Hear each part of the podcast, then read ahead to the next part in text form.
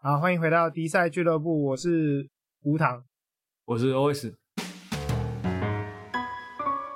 刚刚我一瞬间忘了我是谁，笑死！你面你面对了中年的个人认同障碍了吗？你进入这个发展阶段了吗？是 我刚刚加班完，我觉得好累啊。我心累。你的个性不是应该加班有挑战，我就要冲破挑战。有有吗？我我以前是这样的人吗？你认识我这个过程中，我我是这样的人吗？理论上，你这个 ENTJ 应该要这样吧？哎、欸，你怎么知道我是 ENTJ？你说了不是吗？你跟我说、啊。为什为什么 ENTJ 一定要这样？我不懂，ENTJ 不能想耍废、嗯，不行，ENTJ 要进步，进步，再进步，我们要自强不息，反清复明，反攻大陆，成为世界伟人。对，就跟鲑鱼看人蒋公逆流而上一样。对，蒋公是不是 ENTJ？我不知道啊，但是我觉得鲑鱼应该是啦，鲑鱼一定是 ENTJ 吧？哎、欸，看，很厉害，他妈逆流而上几百公里，很远啊，他超远，超远。对啊，而且还要爬那个瀑布，还要跳，哎，对啊，看他超强的。哇，我一定直接放弃，我超不像 ENTJ 啊！我怎么，我这，我我我测出来以后，我就看 MBTI 网站上 ENTJ 的说明，我怎么看出来？哇，这不就标准阿法男吗？哦，对，有点像。对，我一点都不是，好吗？你这个是被社会驯化了？被社会驯化才要是 ENTJ 吧？哦，我觉得应该说驯化不对，应该是被社会压在地板上摩擦，摩擦，滑板鞋是不是？摩擦，摩擦，光滑的地上摩擦。有有有，我就有这种感觉，我被擦到。哇，我我现在直直接是。碾平在地上，躺平主义被压扁的口香糖，上面还有那个脚底脚底的那什么鞋印，鞋印没错，好惨。所以你也是 ENTJ？呃，我以前不是，但是我最近是我们为了讲这个主题，我再去重新测了一次，这一次是 ENTJ，还可以这样变化，我跳过来，我跳过去。嗯，这就看你如何相信人格测验这件事情了。我们今天是不是会喷一整集啊？我觉得应该不会吧？我觉得不会。哎、欸，他们这个赚了不少钱，这个 MBTI 的协会我记得赚了不少钱。不是赚了多少，赚赚越多钱的东西就越该喷他。这个世界不是这样运作的吗？身为一个知识分子，我们就要朝着那些大企业们跟掌权的人、有话语权的人，我们就要喷他。但但是我不想喷基努里维啊，他最最近又在那个台上跟他的粉丝们下跪感谢这样。我好想喷他，我超级不喜，我超级不喜欢这些动作了，我超级想喷他的。我觉得蛮突兀的啦，但是大家台下的观众蛮蛮接纳的，蛮开心的。是台下台下观观众不是反应是是因我们要下跪，向你下跪才是啊。哦，对啊，但是还是很嗨啊。哦，好吧，我真的觉得他上次讲那个一加一等于那个那个事情，我就觉得超想喷他。哦好，我承认我 ENTJ 啊，这部分超 ENTJ 好不好？你就看到不爽，人我看到不爽的东西就想要喷。ENTJ 在这部分在我身上展现淋漓尽致。但是我记得是有另外一个很喷的，他们分类叫辩论家，对不对？哎，辩论家是什么？我记得辩论家也很喷啊。但是我记得好像，因为我那时候还看了一些梗图，人家说那个辩论家他是那种地狱梗中的地狱梗，地狱之王。等一下，等一下，我决定我我要开着。分类表吗？没错，来看一下十六型，我真的是没有办法记得。辩论家是什么？ENTP 哦，哎，ENTP。所以 P 跟 G 的差别是什么？感知跟判断。嗯，哼，哼，不是要依照自己的感知来进行判断吗？呃，我我觉得，我觉得这个好像是个翻译的问题。我后来有看到其他翻译有翻的比较好啦。哦、真的，你你看有什么翻译？我忘记了，但因为他这个后来有很多，就是前一阵子从韩国红起来之后，中国有也是写了很多文章在讲这个事情。啊、中国那时候有些有其他翻译，但像那个 S 跟 T 啊，嗯、就是我们台湾大部分 S 翻成感觉嘛，然后另外一个是直觉。那我们、嗯、我第一一开始看到的时候，我就觉得干那样这两个不是差不多吗？但是其实他们中国对这个翻译是。Sensing 比较像是事实事求是。哦，他重视事实跟细节，嗯哼，而不是直觉是不 care 事实跟这些，他是你想怎样就怎样这样。哦。但在英文字上就是给人家感觉很像、啊、他重视外在的事情，而不是重视内在的想法。Perceiving 是我记得是比较没有条理的，跟 Judge 比起来应该是吧，对不对？对对对对，我记得 Perceiving 是比较混乱的。我觉得这么说起来，辩论家应该属于混乱邪恶，不是混乱中立吗？没有把他邪恶吧？他邪恶吗？哦，不，因为我我说我刚才看另外，我看了另外一个梗图是地狱梗的排行，就是有人说就是哪一个分类最会讲地狱梗，就是辩论家，辩论家是地狱之王，难道混乱邪恶，百分之百混乱邪恶，他就觉得这个世界没差啦，乱下去就乱下去。那指挥官呢？ENTJ 指挥官是排行在辩论家下面一个而已，也是活在地狱深处的事。好了，我我就想说，嗯，不对啊，我怎么听起来，如果辩就是怎么听起来，我都是最会喷人的那种 啊。啊，一山还有一山高啊，满足我现在对自己的想象。我我承认我不是最高，但是我只要是很高就可以了，就可以，是不是可以？我要现在在做各种 stand up comedy 的，应该全部全部都是辩论家者，一定的，每一个都叫喷的。其实我不觉得，我不觉得啦，因为他们还，他们毕竟还要还要很多表演成分在。对啊，我也觉得他们，呃，我们有一个分类是什么？表演家的，表演者，很高的，对对对对 ESFP。嗯，哦，这个比较少见，我周到同温层比较少这个。我我周到同温层要么 ENTJ，要么 INTJ，我不知道是。哎，对对，我也是，就是全都是这两，全都是这两群。嗯，就觉得好像 NTJ 是必备，就是。除了 NTJ 以外，现在不是人类，现在是愚蠢的愚蠢的人类。我又看到另外一个梗图，就是他那个梗图是说，经过就是长达数小时的讨论之后，其他人都躺，其他分类都躺在地板上睡觉，往生了。然后呢，只剩下两个，他就是前面是 NTP 或是 NTJ，两个还继续，只剩这两群人还在，还在剩下全部倒地。不是 N 是什么？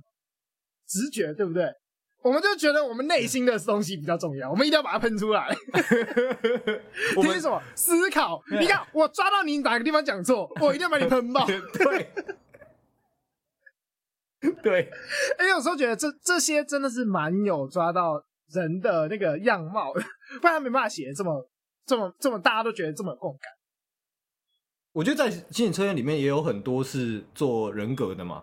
像呃，大众所知的应该是那个 Ocean Big Five 五大向度人格测验嘛，对对对，呃，可能大众会有时候会听到，它里面也就是把人的个性，因为我们说人的个性很模糊，那各种的性格或人格测验，他们所做的呢，就是把我们这个人，我们抽出几个不同的轴向，然后我们把每一个人在不同轴向上标一个点，然后组成你这个人格。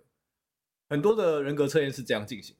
像 Big Five，它是给了五个向度嘛，什么经验嘛，然后什么外向性之类的。嗯哼嗯嗯，我好像我们应该都做过 Big Five 吧？高中是做 Big Five 还是还是 MBTI？好像是 MBTI 啊。高中因为那个时候为了选系所，好像有做 MBTI。哦，但我觉得 MBTI 跟选系所一点一点关系都没有啊。你你是什么样的人？跟你要读什么样的？科技好像没什么啊，不觉得？我觉得有预测力啊，真的吗？我觉得有预测力，但是不是绝对就是。当然你可以逆天玩法啊，比如说我们以前玩 RO 的时候，我们还是可以练一个暴力斧、暴力技师啊，也是可以啊。叠板力量这样都不叠，对啊，也是可以啊。我拿法杖敲人总行吧？也不是不能玩，也可以，只是不是预想的这样。就像即使是我们都读特殊的系所，每一个特别的系所。总是有跟你个性不同的人，对吧？你总不会说读，比如说读法律系的就一定要是辩论家，不可能啊。没有，我觉得读法律系也不是都是辩论家，读读法律系应该都是说服者。但重重点就是，重点不在于他是什么，重点是他不会都是什么。嗯，有道理，对吧？总之不可能都啊。而且大部分人就是分数到哪就去哪里，就像我一样。哦，完全没思，完全没是在思考自己到底是谁，分数到哪我就去哪里，我就是分数到资工系我就去资工系，然后一年就。这个我们以前有聊过，是不是？我记得我们以前有聊过类似的主题，但是我一直觉得大家不是应该好好就是决定你自己想干啥就去读啥吗？决定自己想干啥受到太多不是自己想干啥的因素影响。譬如说你考的上考不上啊，再来是你家人有没有支持你决定自己想干啥，或者是老师有没有给你资源啊，或者是这个社会的期待，只是这是跟你自己想干啥没什么关系。其实大部分人最后还是分数到哪里好了，我就去哪里哪里，因为分数到哪里通常就是代表社会期待你想要去哪里。为什么我会是 ENTJ 你懂吗？没有人可以叫我干啥，只有我叫别人干啥。不转这些干啥？菜逼！我记得我高中好像不是 ENTJ，我好像也是大学之后才是 ENTJ。我啊，我好像测过 INTP，好像我也有过，但是我忘记是什么时候了，我不我不记得，因为那太多年前，我平常没事干不会测这个。哎、欸，没有，你不是在讲韩国人现在每天都在测这个？嗯，他们比较没事干呢。好，哎、欸，我我我真的认真去查一下韩国这个东西到底是什么。哎，最近这两年很红，对不对？我记得不止两年，四年了，真的。从二零一八年开始，是二零一八年开始，韩国就是全世界搜寻 MBTI 这个关键字的一百分。嗯，对，就是他们，他们就是二零一八年开始到现在，他们都是第一名。全世界热点最多人在搜 MBTI 就是韩国，对，他们是第一名。第一名是一百分，那第二名的话就是他，他是照百分比。第二名的话就是搜寻量是他的多少 percent？你猜第二名几分？五十分吗？十七分，在菲律宾，差太多了吧？对，这落差也太大了吧？对，就是韩国人爱爆，韩国人就是疯狂的爱上 MBTI。哎、欸，但是我我蛮好奇，为什么菲律宾会是第二嘞？我不知道，他们看很多韩剧吧？有没有道理？而且他们人口多啊。那为什么中国不会？如果比人口的话，中国跟印度啊，中国没办法连到 Google 啊？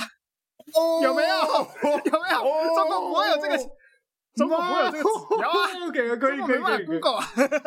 可以可以，他们百度应该很多啦，但是啊，他们没有列入在统计内，没有这个数据，不列入这个统计。哎，他们是一百分哎。第二名只有二十分以下，我们五分之一，啊，就五分之一啊，很夸张哎！而且没有，而且还不是这种，就是他们近几年还在不断升高中哦，就是这个趋势在升高的。嗯、就是以韩国自己来比的话，他们现在比二零一八年的搜寻热度高很多很多。嗯，就是在二零二零年有一个节目，其实某一个节目吧，好像就很无聊，他们去做韩国偶像们的 MBTI，他就那个节目就跟你讲说，有多少偶像是哪一型人。都好像是哪一型，然后这个东西就爆了，在二零二零啊，刚好疫情，然后这个东西在韩国就整个大爆炸啊，每一个人都在疯热，可以想象啊，因为大家想要知道自己跟偶像也不一样啊，没有，他们已经疯到一个我无法理解的情况了，就是你知道现在韩国有个综艺节目，哎，这个综艺节目就叫 MBTI 的不同人的生活，哇，早真假，直接开个节目，对。然后他们怎么做？他们就请来很多人，就是 MBTI 里面可能每一群人都有，然后就把一群人分一个房间，就把它丢在那边拍一天，就这样子，这一个节目。OK，好哦。这个节目好像二零二零年五月还是四月开播，我我不太确定，我要查一下，确认一下这到底是哪一个。嗯，我好扯哦。你会想看这种节目？呃，我不会。像之前各种那个什么。不是有那种什么孤岛求爱吗？什么东西的？啊啊啊！对对对，这种类型的节目我都不太会看啊。你不看实境秀？这种类型、这种主题的实境秀我还好。哦，就生活类的。我可能不是很 care 人际关系这件事情，你知道吗？ENTJ 不是应该人际关系还不错吗？你是指挥官呢，你必须人际关系不错。当其他人都在听我的时候，我就有人际关系蛮好的。是啊，指挥官，指挥官应该是这样吧？原来是这样，原来是这样啊！当人家服服帖帖的时候，你刚刚讲到实境秀，我突然想起来了，就我女朋友最近在看那个什么，那个什么，就是找找分手的男女朋友上实境秀的那个，不换成恋爱还是什么鬼？中国的吗？韩国的？韩国的，韩国的，就他们找已经分手的男女朋友上节目，然后看看会不会复合。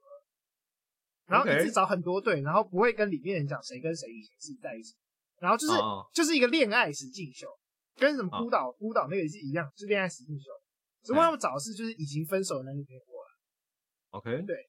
然后你知道他们自我介绍第一句是，他在自我介绍第一句是你叫什么名字？第二句是你的 MBTI 是哪一型？哇，他们已经重视到这种程度了。但是这个就跟我们台湾会说，就是我是什么星座一样啦。有些人自我介绍第二句就会讲他自己什么星座。我我在公司里面跟我同事聊天的时候，大家只要谈起恋爱的话，哎，第一句就是说，哎、欸，那个人几岁？第二句是说，哎、欸，他什么星座的？哎、欸，不会先问，对对不会不会先问他是不是工程师，问他是不不不不不，第二句他什么星座？我不知道为什为什么需要这个，我我不是想贴标签啊，这么简单。你不认识这个人，你当然最快理解他就是先给他一个既定的，就是模板套他身上啊。比如说你现在你现在有一个人完全不认识，嗯哼，那你想要快速的大概猜测他是什么样类型的人的时候，那一定是用几个模板，然后跟你说哦，他就是那种型的人，那你就会对这个人很快速的有一个想象，有点像犯罪素描。我觉得犯罪素描不是应该依照他做过的事情，他从小到大经历过的事情跟做过的事情来做描写。这个东西是没有的。因为你在问人家是巨蟹座的时候，或者是狮子座，或是人家是 MBTI 里面什么 ENTJ 的时候，你不会问他说：“哦，你小，所以你小时候被家暴过？”你会不，你不会问这个，你只会问他说：“哦，你是巨蟹座，你一定爱家。”哦，你是狮子座，一定大男人。嗯，我记得我看到一个，就是他他的分类是说，就是每一个不十六型人格适合跟哪一个类型的在一起。啊哈啊哈。我记得 ENTJ 有一个版本是说，都先不要好了。我建议我看一个看到那个梗，都说都先不要。哇，你我把这份拿给你，哎、欸，你女朋友看不看这个？他应该，哎、欸，我那个时候有跟他讲过，他好像不知道这个东西，但我还没给他测，可以跟他、哦、给他玩玩看，测测看，测测看，嗯，然后给他看看看他就是适不适合 ENTJ。宝宝没有人适合 ENTJ，不是没有人适合 ENTJ，就是没有人适合你。也哦，有可能，有有没有可能？有可能。像我讲，不是，呃，我们，但我觉得现在还没有那么台湾还没有那么盛行问这个问题。我们一般在 PPT 或是在 D 卡上都会看到说，就是比如说，呃，什么星座的男生或什么星座的女生跟这个原 po 适不适合？啊，对对对对对，月经文，对对对，就是哦，我今天最近认识一个，比如说什么。双鱼女为什么处女男还撒会的，然后适不适合之类的，然后我是什么什么这样，对，然后下面就会各种就是隔空抓药、凭空讨论。以下最常出现就是那种我也是双鱼女，我之前碰到一个处女之类的，对对对，然后然后就开始分享自己的经验，通常都是不好的，哎，对对对，绝对都是不好的。我觉得 MBTI 如果真的在台湾热起来，这个也会变成另外一种问法啦。我是。我是 ENTJ，请问 INTJ 适不适合我？是不是？对啊。为什么 INTP 适不适合我？如果我我是做有做心理测验的，就是我会觉得 MBTI 在这种问题上的回答，相对于星座来说，可信度高了那么一点。真的吗？比如说你，毕竟它是用轴向来分析一个人，你在这四个轴向里面，你可以为一个人找到一个弱点。啊哈。对不对？就跟我们以前考试考完分数要去落点，看你适合哪间学校的意思差不多。通常不是适合哪间学校，是你的破那去读那间学校。对，对，意思是一样的嘛。就是会有一个你的位置，对不对？啊啊啊那 MBTI 就提供了这个位置。那当然，你把它拆开来看，比如说你会觉得说，哦，我是一个比较内向的人，那我是不是可能比较适合一个内向的人？或者是我想要找一个外向的人？他会给你一个参考价值。你可以去想说，哦，我现在遇到的这个人，他的 MBTI 是这样，那他可能属于比较外向的，或者属于比较内向的，那我适不适合这种？我想要这样的伴侣吗？嗯，他可以让你这样思考。可是星座没有这个 background，他没有。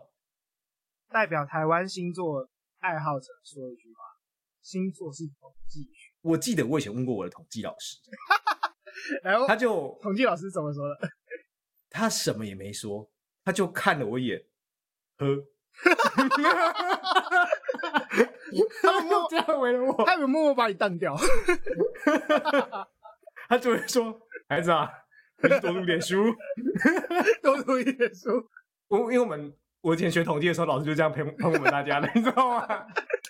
所以你觉得你觉得这些弱点是有参考价值？你可以知道别人大概在哪？这这会分两个层面，就是你要想的是对方这个人。还是是这个分类，我觉得如果你是针对这个分类的话，那我觉得它其实有真的有它的可信度。我这么说好了，如果我们今天把它做成一个简单的二选题，然后呢，你只能二选一哦。今天让你选你希望你的伴侣是外向的还是内向的？你会选一个答案嘛？对不对？嗯嗯。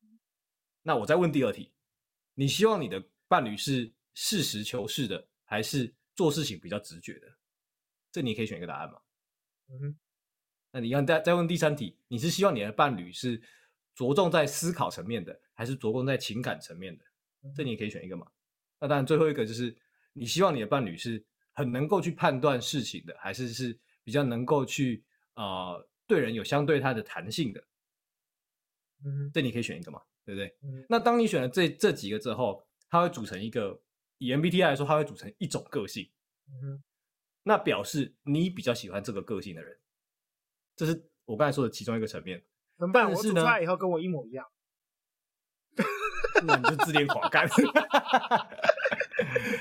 但是这个个性的人，就是你选的这个个性，跟有这个这个四个代码的这个人，是不是完全一样？这会是另外一回事。你说还有很多其他的不同的描述哦，有不同的描述，然后有可能是这个测验他妈根本不准啊。你你能够回答的是，哦，我喜欢这样的类型的人，但是不代表有这样类型的人真的就是所被你喜欢的。所以，所以因为因为听起来比较像是你觉得这个类型的分类是有根据、有道理。嗯。然后是觉得可以描述一个这样的分类是可以描述一个人，嗯，可以啊，哦，它是个面相喽。我对性格的，因为我对性格心理学有非常严重的偏见跟 不信任感，所以我我我蛮蛮根本上要否定你这句话的，就是因为像譬如说，我觉得最大的问题就是有时候。呃，内向跟外向不是看我，我觉得大部分的时候不是看这个人是内向或外向，而是他跟他的不同的情境处在一起，就有内向行为或外向行为。嗯，所以我并不觉得这样是一个合适去描述一个人的方式。我我直接我否定的是，我觉得他不适合描述，我不我不觉得可以用这层东西描述。你说的这个是呃人格。心理学一个可以算是前提假设，对对对，我我因为人格心理学的前提假设就是人格是在不同时间、不同地点、不同情境，你的人格理论上是维持稳定一致。对对，所以你在否定的是这个前提。没错没错，我觉得我觉得人格就是没有人，干没有人格这个东西啦。人所有人都是你在不同的时间、不同的地点、不同的情境，你就会说出他妈不一样的鬼话出来。见人说人话，见鬼说鬼话。对对对对，就是这样。我我所以我，我我我就是觉得，当我们硬要把自己塞进某些框框的时候，就是你想要人格这种东西，人格只来描述人，你把自己塞进这些框框，就会卡卡。因为一个人都不太一样，总是有机会在变。虽然我的 N 跟 T 分数他妈超高啦，对，往往不遇到不管什么情境，我都会选一样的题目，一样的答案嘛。对，但是我觉得还是有机会变一下，情境还是影响很大啦。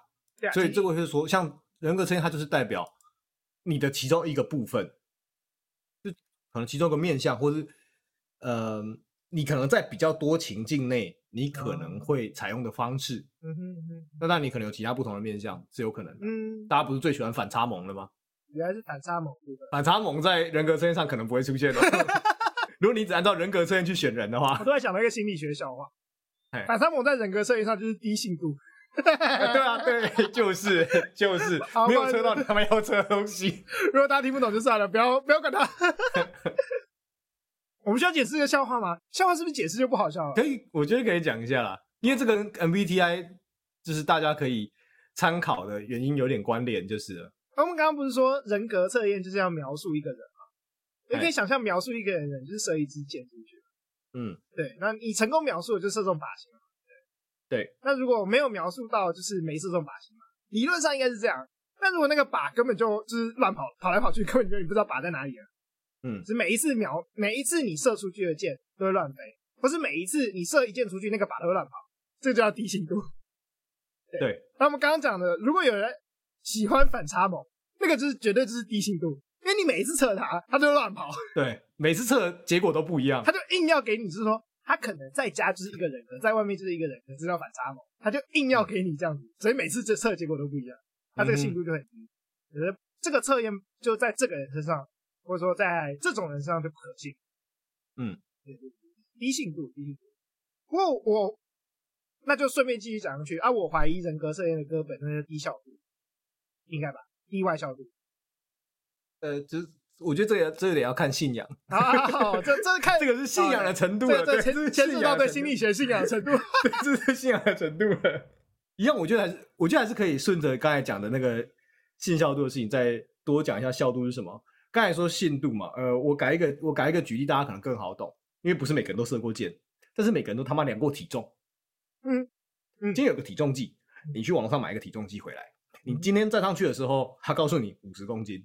然后你退下来一步，然后再踩上去一次，他给你说八十公斤，你他妈这是什么东西？这是这是信度问题。对，这就是信度问题。你会想要退货。好.那今天另外一个，你一样，你退货了，买了另外一个体重计来，你站上去之后，对不对？他告诉你什么东西？他告诉你身高一百七十公分。我你他妈！然后但是他没当，他没故障哦。你退下一步，再踩上去，他一样告诉你。一百七十公分，我你他妈！他有信度，他每次测出来都一样，但是他没有效度，他根本没有测到你要测的东西，所以这都没效度。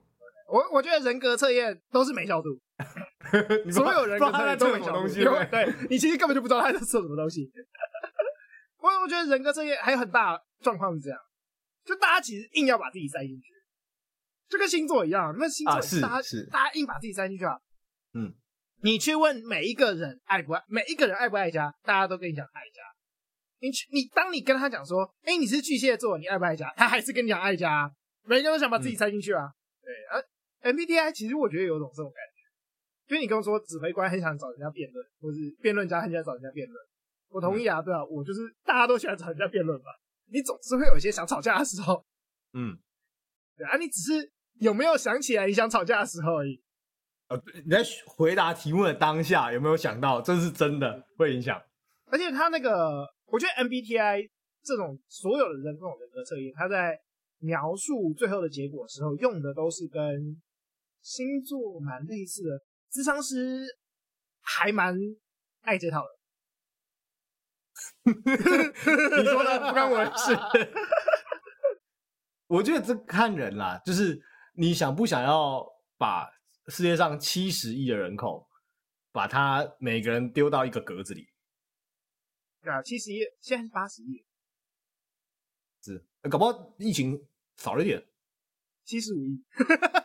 OK，所以我觉得这是一个，这是一个千古难题。可能我们五千年来，我们人类可能会想要做这件事情，把所有的人按照分门别类放到某一个地方。但是很可惜的呢，假设我们现在有七十五亿人。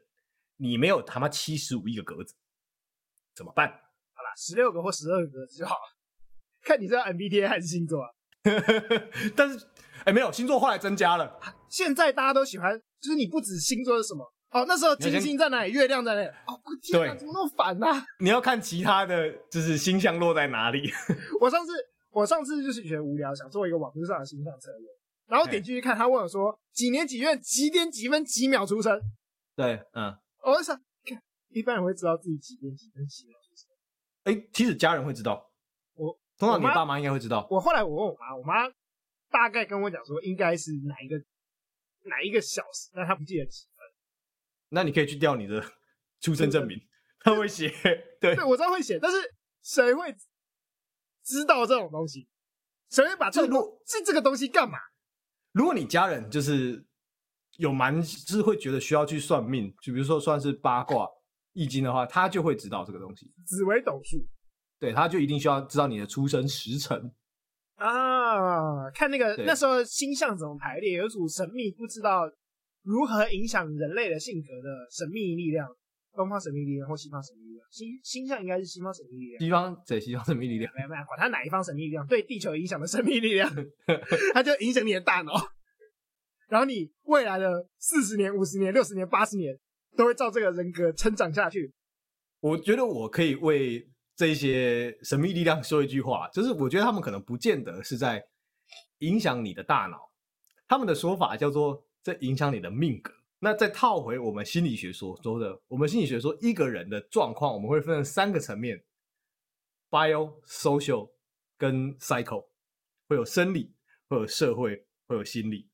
那你的命格可能会从你的社会带给你这个人一些影响。你比如说，你这个人出身坎坷。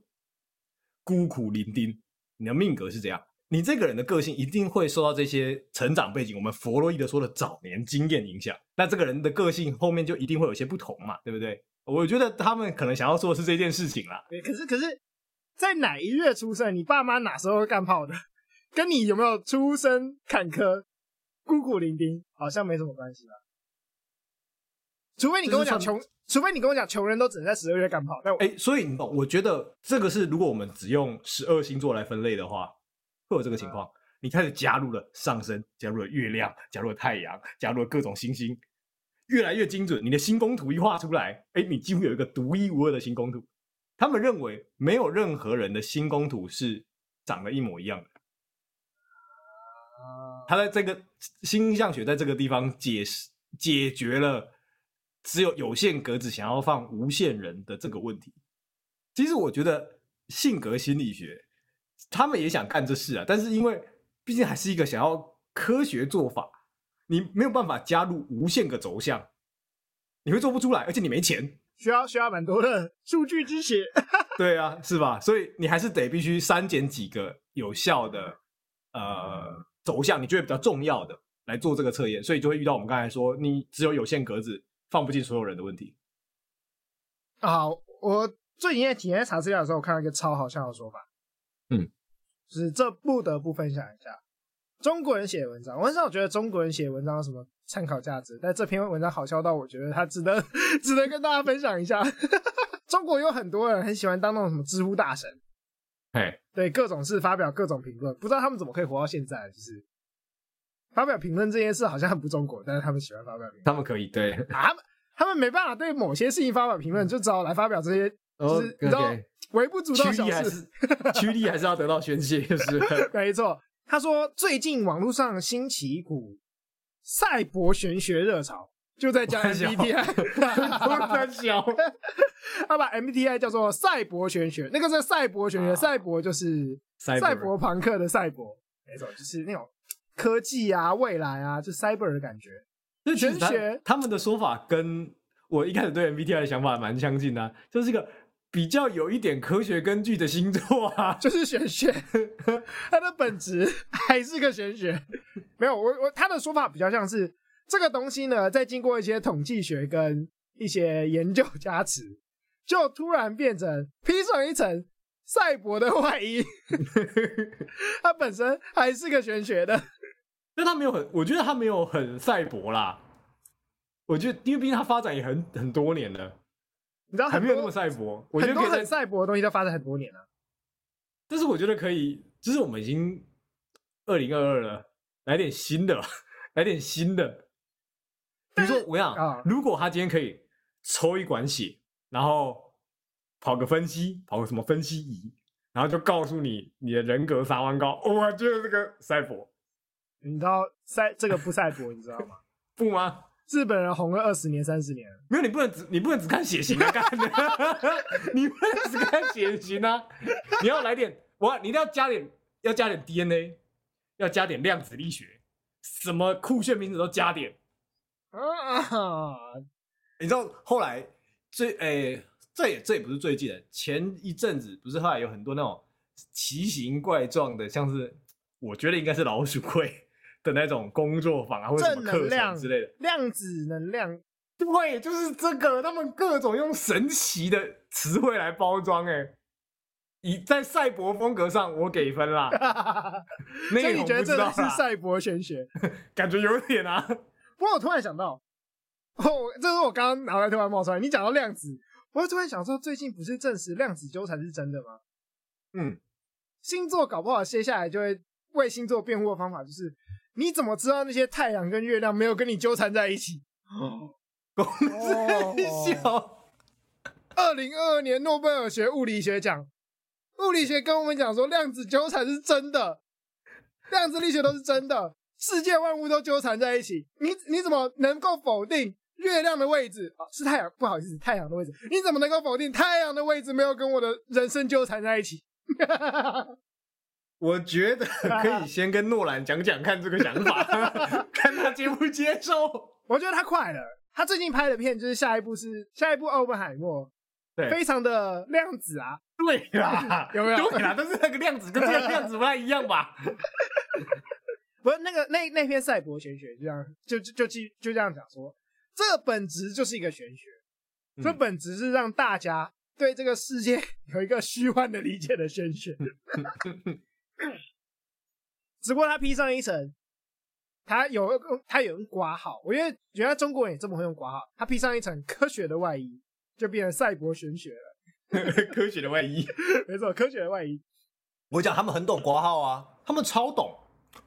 我们呢，有那个民主挂号习近平帝制的社会，他们太懂了。好哦，好哦，他们连拿一张白纸都有问题了。哎、欸，真的，你看那个最近那个白纸运动，我想讲话有问题哦。我我看到一个最厉害的，他拿一张白纸在路口。那个警察一走过来，他翻到背后，背后写哦，我看那个，请勿在此聚众。有有有，我有看到这个，我有看到这个。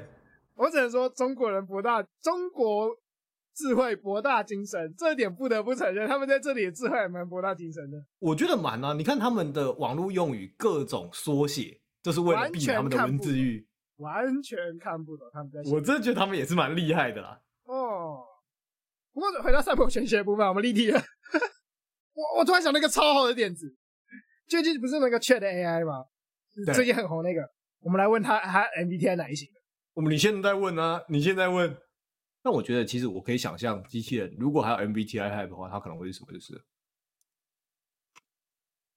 如果机器人会有 MBTI type，我猜它应该是 IST，嗯，J。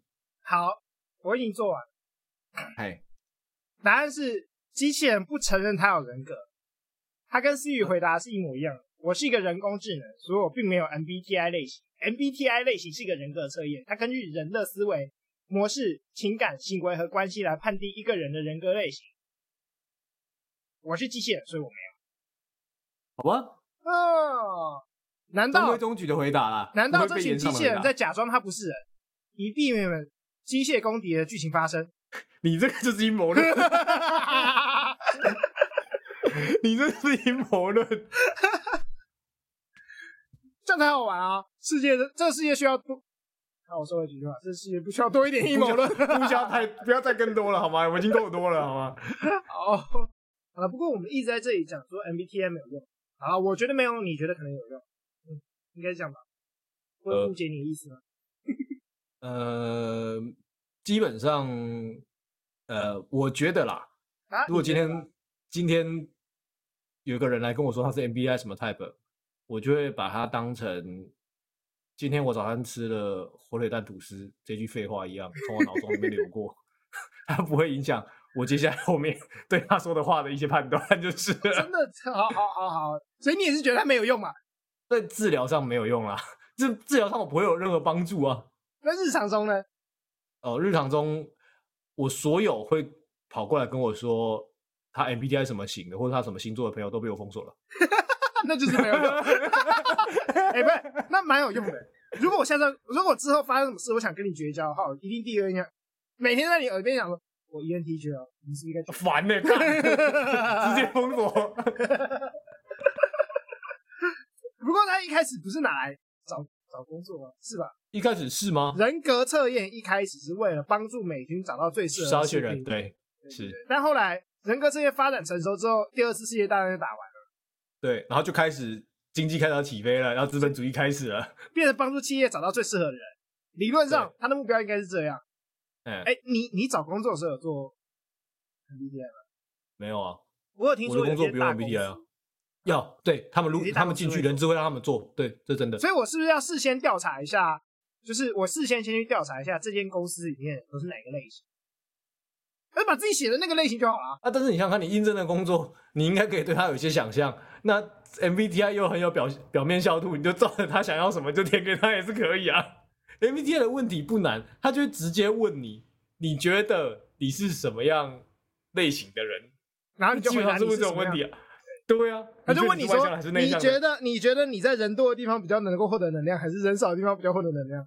对啊，啊，如果你今天应征一个公关部门，你最好是他妈写人多的地方啊，这个不是很简显而易懂吗？如果你今天选了其他的答案，嗯，那我觉得这个测验起到的作用是智力测验的作用，你没有办法 帮自己做出最好的回答，对啊，是不是？有些人可能觉得他要真诚啊，啊，他需要有有，你知道世界上就有一些人抱着不切实际的幻想，说希望真正的我可以被这个世界给接纳，没有，真正你不会被这个世界给接纳，这个世界接纳都是一些虚伪的家伙，不然你就要变成指挥官。不要管现在在干啥，这样别人都听我的，罗比说我们的人。欸、但但我觉得我们公司都是指挥官，开始用刻板印象来评价我们公司的其他的同事，希望我们公司的同事不要听这个，搞不好完全颠倒。你的公司的内工作内容很需要指挥官特质吗？我们要我跟你讲，我我跟你讲，我们要应付谁？我们要应付老板。哎，我们要应付老，就是跟我们合作的外部单位，很多个外部单位，我们要应付老师，应付拍摄团队，应付。各种不同的外部单位，所以这个一是必备的吧？理论上要跟别人连结嘛，对不对？然后我们还要应付，对，要跟我们合跟我们合作的设计师、剪辑师，跟我们合作，哦，我们两个人一组，跟我们合作 partner，对，嗯、就是你，你总是要跟 partner 做打好关系。你如果很爱，你如果很爱的话，应该不太行。比较内向的话，好像比较困扰。S 跟 N 呢？这个呢，就你知道，我们公司在做一些玄玄的线上课程。没有一点 N 是做不起来的，要吧，对吧？对你，你要你要一点直觉吧，你有些东西是靠直觉嘛，不然你你没有办法透过那个十次、二十次，或是只有五十份的问卷来知道这个市场想要什么课程，没有办法。对，市场可以分析，但是有些时候你需要一点对市场脉动的感觉。市场分析这一点，我觉得最大的问题是你你我们都知道市场可以分析，但你没有办法真的调查市场每一个人的想法啊，不能抽样嘛，你只能抽样。哎，大部分公司没有抽样能力，又不是民调公司，怎么会有抽样能力？对，不对？所以他们就随便做一做，好像我有抽样。所以其实需要什么？啊、需要是你的直觉啊，对市场脉动的理解。没错，需要直觉。那再来，呃，情感跟思考，我们需要很多很多的思考能力。不然你怎么样写出一个课程？在做策划吗？有，对啊，我们我们需要有有架构的课程，你没办法混乱。身为一个专业管理者，绝。就是 P 是直接淘汰的，你知道吗？但是他的 P 的解释，依照一零四，他是说你呃富有弹性，容易适应，然后可以一心多用、多工处理。哎，没有，换过换句话说，P 的解释就是你的工作很混乱，你不知道自己在干什么，你东西都会乱丢，你每次都找不到自己的。哎，现在我要做什么？你知道？换换句话说嘛，所以你总是要有点 P 嘛，要点 J 吧，是不是？要点啊啊，你总是要点 J 嘛。你要清楚的知道说，哎、欸，我要照着时辰走下去，专业才不会散掉嘛。啊，P 跟 J 肯定都要多一点。有结构嘛？你理论上你的甘特图要好好按照进步进度完成。对对对对对，所以我猜我们都是 ENTJ。没有，我倒过来，你知道倒过来，我可以给你一个一模一样的版本。对啊，是不是一样啊？对不对？我们都需要内向，因为我们需要想很多事情。然后你明天去，你明天去问你们公司看哪一个人不是 E N D J 的？你跟他说，你去问他说，你现在心里还好吗？你想要离职吗？我们公司每个人都要想离职啊！希望老板不要听这一集。最近要做年年终 review，老板不要听这一集。我的工作，我的工作其实理论上，我记得那个时候高中的时候分类的时候，说要当，它有一个分类是走智商或是社工类的。嗯，我记得它好像是 INTP，我记得好像是 INTP，是吗？逻辑思考者。做社工感觉就跟逻辑思考差很多。我没有说这句话，你不能推给我。但是我们还是要有思考啊，个案可以不思考，思考是我们在做的事情啊。啊，我其实我们巴不得个案不思考，把他所有想到讲什么就告诉我们。我以为是什么 ESFJ，就是那个照顾者，因为社工感觉就是天生照顾者，好妈妈，母爱，散发你的爱。把爱投射到天下。我我觉得社工跟我们心理师有点不太同啦。但是他那个时候测验可能没有办法分得那么细，所以他把它归在同一类，就是助人相关类型的放在这一类。嗯，好。那为什么我觉得我们不需要外向？好像我猜可能是我们大部分时候需要内观，同理这些内向，需要 inside，了解回归到自己，对，好好思考自己。然后我们我们有一个学外叫我们就是各种去冥想，体悟心灵祥和。了解自己内心的深处的想法，所以这个需要内向吧？这是这是蛮需要内向。是啊，这需要内向。所以，uh -huh. 所以我记得那个时候是说是 I N T P 的样子了哦、uh,，I N T P。对，具体没有很清楚，但我记得应该差不多。你该不会就是因为那时候做出来是 I N T P，所以你就觉得你要当个心理学？没有啊，我在做这个之前我就决定我要去读心理学啊，这是做好玩的。要高中就决定要读心理学，我不知道，因为没有就是。其他系都不想，其他东西都不想读。那你你看，我们大家都经过学生时期，我们读过了国文，我们读过了数学，我们读过了英文，然后读过了自然化学，读过了物理，读过了生物，嗯、对不对？我没有任何一科我想要把它精进成我的毕生志业，嗯、没有。所以我们读点没读过的，心理学有读过啊，高中公民第一课很少啦。自我、本我、超我，弗洛伊德就就这样啊，他连干你妈都没讲。不行，你你没有办法跟十八岁以下的人讲干你妈吧？这有点，就是牵涉到性教育跟公民课的，可能要两个老师一起上才能讲干你妈。那也太难了，我觉得以就是人格结构论来说，就是自我、本我、超我来说，那也太少了，那也真是太少了啦。啊，还还有镜中自我啦，还有镜中自我，还有马斯洛，还有马斯洛，对，他们周哈里窗，对。看我们这两个三十岁人在那回想说，高中课本在想什么？高中想什么？对，已经不记得了。但我觉得有我有些朋友做一些其他的工作，虽然我没有测过他的就是 MBTI，但是我觉得确实可能某些工作会很明显的需要一些特质，就是了。我觉得如果我今天我是人资的话，我今天这个工作找这个职位，那我的确可能需要会设定某几个类别的 MBTI 个性要来符合我这样。比如说像我朋友是会计师，啊，我有朋友是做秘书的，那。在 MBTI 里面，他应该会有很明显的分类，是比较适合做这样类型的。你会计师、欸，艺术家，对啊，你不能艺术家，你不能你的账表乱写一通，我一个临场发挥，艺术创作不行啊，这样就变高虹安了。哦，这些这个，哦哇哦，哦，可以可以可以，就是你看，如果今天你是个会计师，你一定会想象，你应该需要是内向，你要好好的面对你的账表，不要到处开 party。对不对？那你需要相信你的感觉，你要试试。会计师很，会计师很可怜，他们不能开 party 哦。他们可以开 party，但是你不能一直想着要开 party。我以为，我以为他们也没，我觉得他们也没什么空开 party 啊。这都知道，真的，这倒是真的。他们真的没有什么空开 party，就是了。我现在会计师，我们缅怀一下那些四大会计事务所。我他们现在还没有下班，现在几点？现在十点，他们应该没下班。账做不完哦。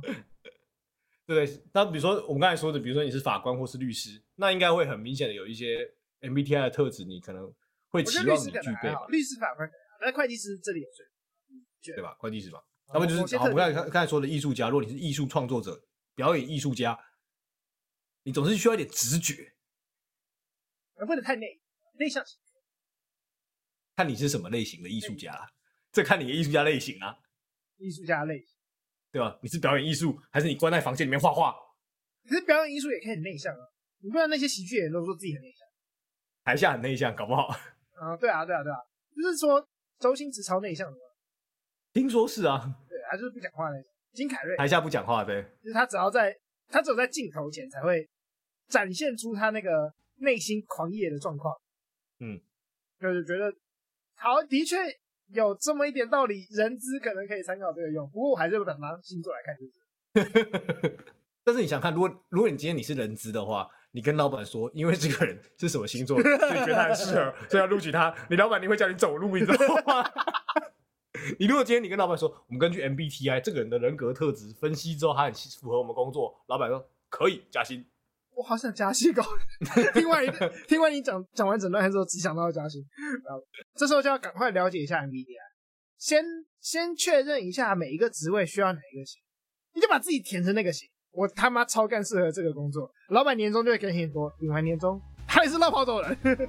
好，那我们这一集就到这里了，我是吴糖，我是 OS。下集再见，拜拜。